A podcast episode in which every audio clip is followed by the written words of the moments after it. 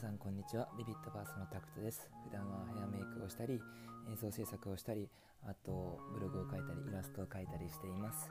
今日お話しするのは、えー、飲食店の現状とこれからについてお話ししていきます。えっ、ー、とまあ緊急事態宣言が、えー、明日発令されて8日から？なので正式には明後日からになるのかな。でまあ正直もう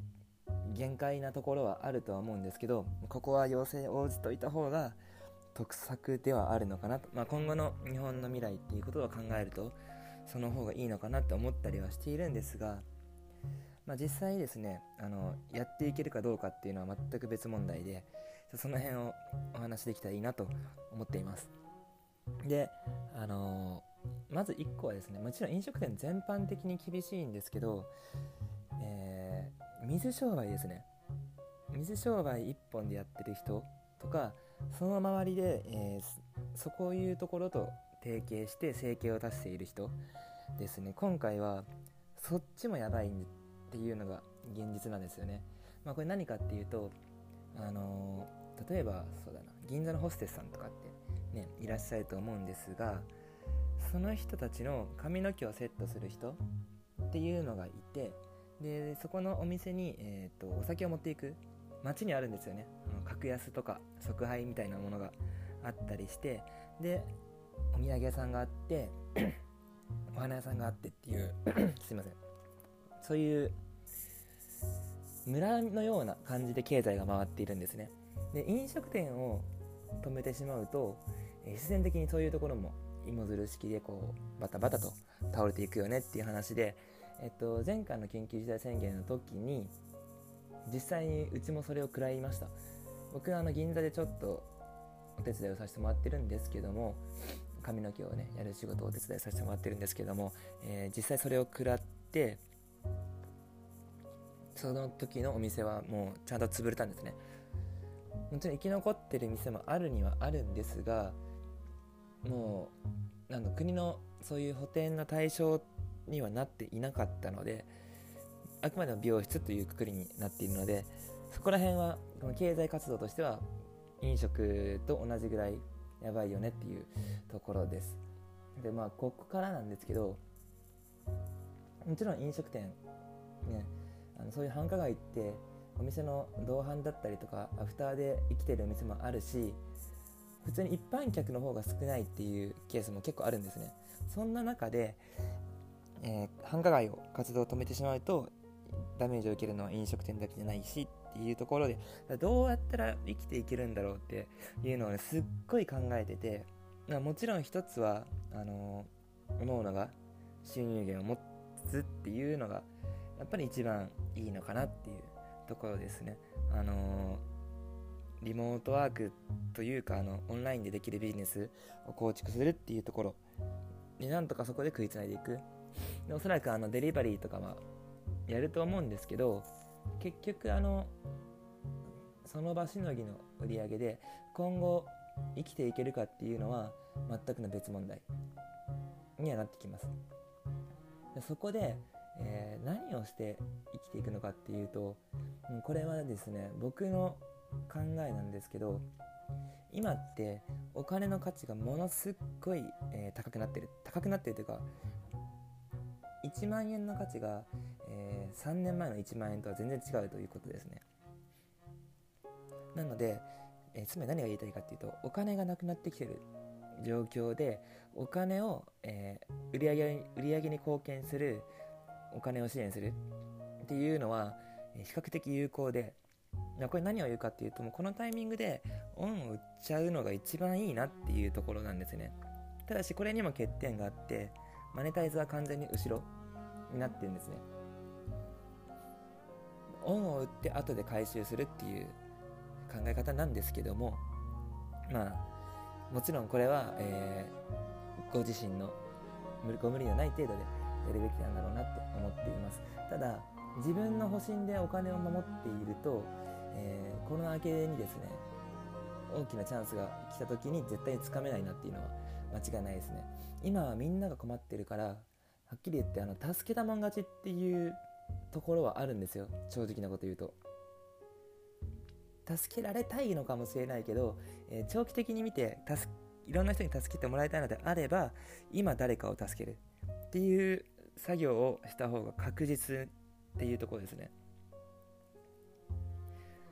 もちろんあのマネタイズを後ろに持ってくるのってあのビジネスをやってる方だったら割と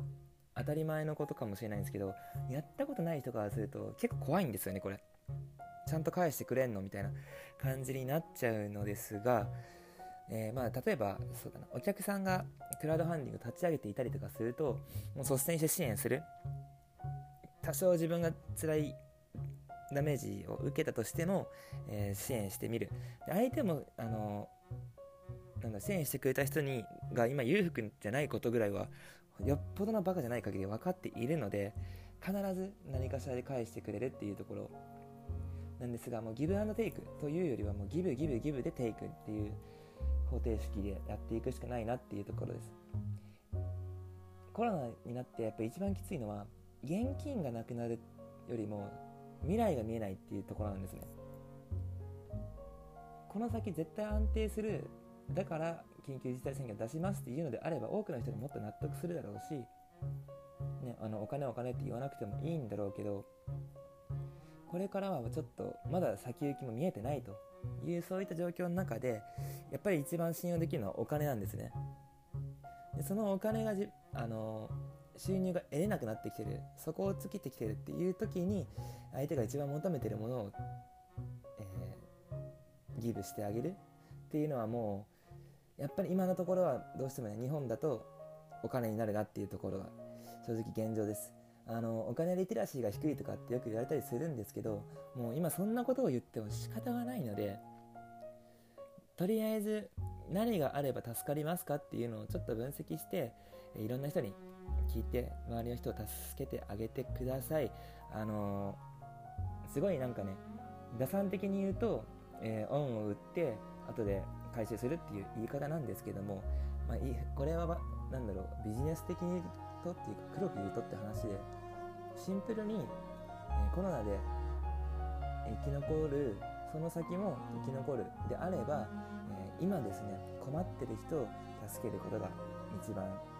自分も、え相手も救える道じゃないのかなと思います。あのコロナはねちょっとここに来てもやっぱもう一回来るなとは思ってたんですけど現実問題ちょっと厳しいなってやっぱり思うところは僕もあります。なのでどうすればいいかっていうのはね本当に思うの考えていかなきゃいけないんだろうなって思うんですけどもあの1ヶ月ぐらい時間があると思われるのでこの1ヶ月間で何もしないっていう選択肢だけは絶対やっちゃいけないっていうところですね。前回の、えー、緊急事態宣言の時にですね、え、国の給付金とか支援金っていうのをもう溶かした人っていうのは僕も結構知っていてマジでその使い方したら損するよっていうところを、えーと、多くの方がですねやっていたので今回はもうお金ねあまりなんだろう浪費に使うのは本当に良くない。使うんだったらあのもちろん生活維持のために使うっていうのとえー、自分の出費支出を抑えて何かね自分の投資に回せるようなもの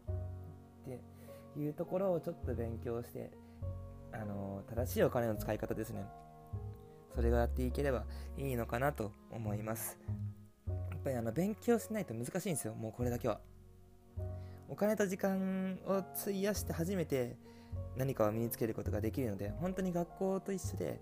学校にお金を払って学校で時間使ってえ何かを学ぶっていうことです。